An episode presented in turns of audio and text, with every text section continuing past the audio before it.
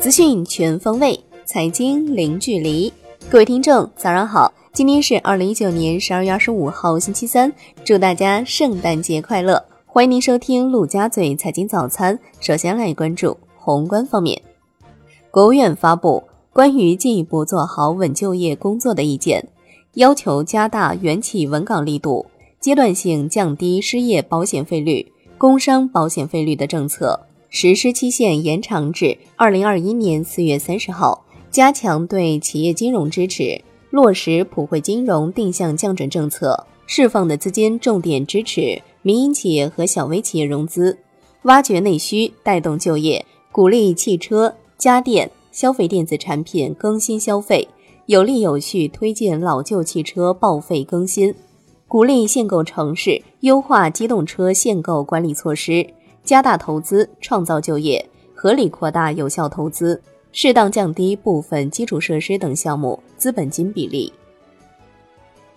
中日韩合作未来十年展望，中日韩一致同意推进科技创新合作，通过现有机制应对地区和全球问题，鼓励在数字经济和电信领域开展合作，将继续保持密切沟通协调。共同应对潜在的金融不稳定性。中国正在推进金融领域开放，将原来规定的二零二一年取消证券、期货、基金、寿险外资股比限制提前至二零二零年。高层表示，欢迎韩日企业来华开展现代服务业和金融合作。央行公告，周二不开展逆回购操作，当天无逆回购到期，资金面宽松。Shibor 除十四天品种小幅上行之外，其余品种全线下行。央行周二进行六十亿元三个月期二零一九年第七期央行票据互换操作。今年以来，央行已经进行了七次共三百二十亿元 CBS 操作。来关注国内股市。上证指数收涨百分之零点六七，最终报收在两千九百八十二点六八点。深成指涨百分之一点三二，创业板指大涨百分之一点九一。两市成交四千四百二十三亿元。未来两个交易日，陆股通仍将暂停交易。香港恒生指数收跌百分之零点一五，因圣诞假期，港股只有半天交易，直到十二月二十七号恢复交易。深交所发布深圳区块链五十指数，以深交所上市公司中业务领域涉及区块链产业上中下游的公司为选样空间，按近半年日均总市值从高到低排序，筛选排名前五十的股票构成样本股。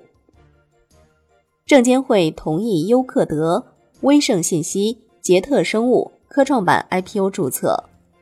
金融方面。证监会副主席严庆民在二零一九年中国私募基金行业峰会上发表讲话，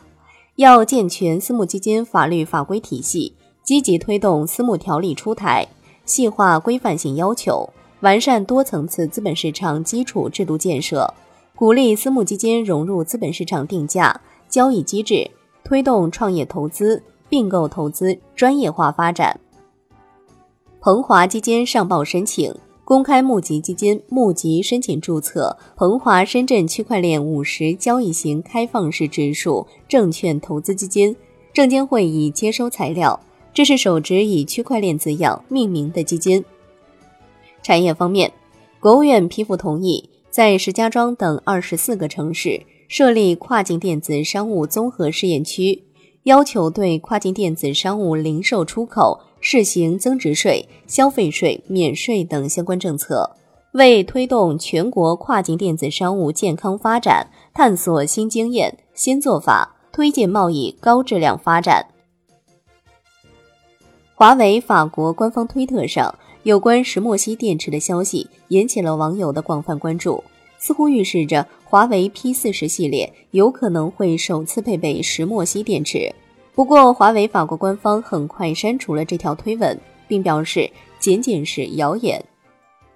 王思聪仲裁纠纷一案已在北京二中院和解解决，二中院将对该案做结案处理，并陆续解除对被执行人王思聪采取的执行措施。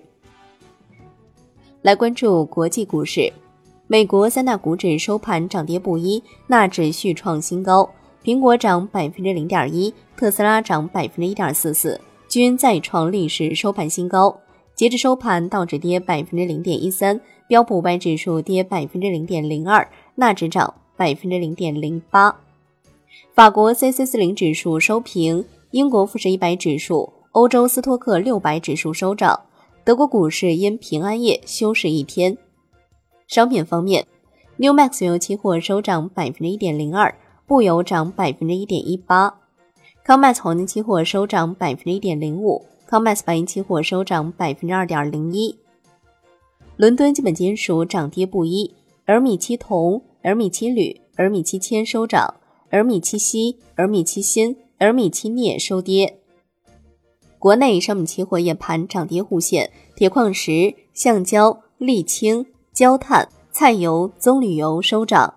焦煤、动力煤、豆粕、菜粕、大豆、螺纹钢、热轧卷板收跌。豆油收平。债券方面，证监会主席易会满表示，加强市场化的违约债权转让，化解存量风险，同时着力解决债权发行交易的制度性缺陷，加强发行的准入监管，防止过度融资等重要问题。国内可转债市场现存最古老个券格力转债将于十二月二十五号到期。但万德数据显示，该券仍然有近四亿未转股。最后来关注外汇方面，周二在人民币对美元十六点三十分收盘价报七点零零七五，人民币对美元中间价调贬两个基点，报七点零一一九。好的，以上就是今天陆家嘴财经早餐的精华内容，感谢您的收听，我是夏天，下期再见喽。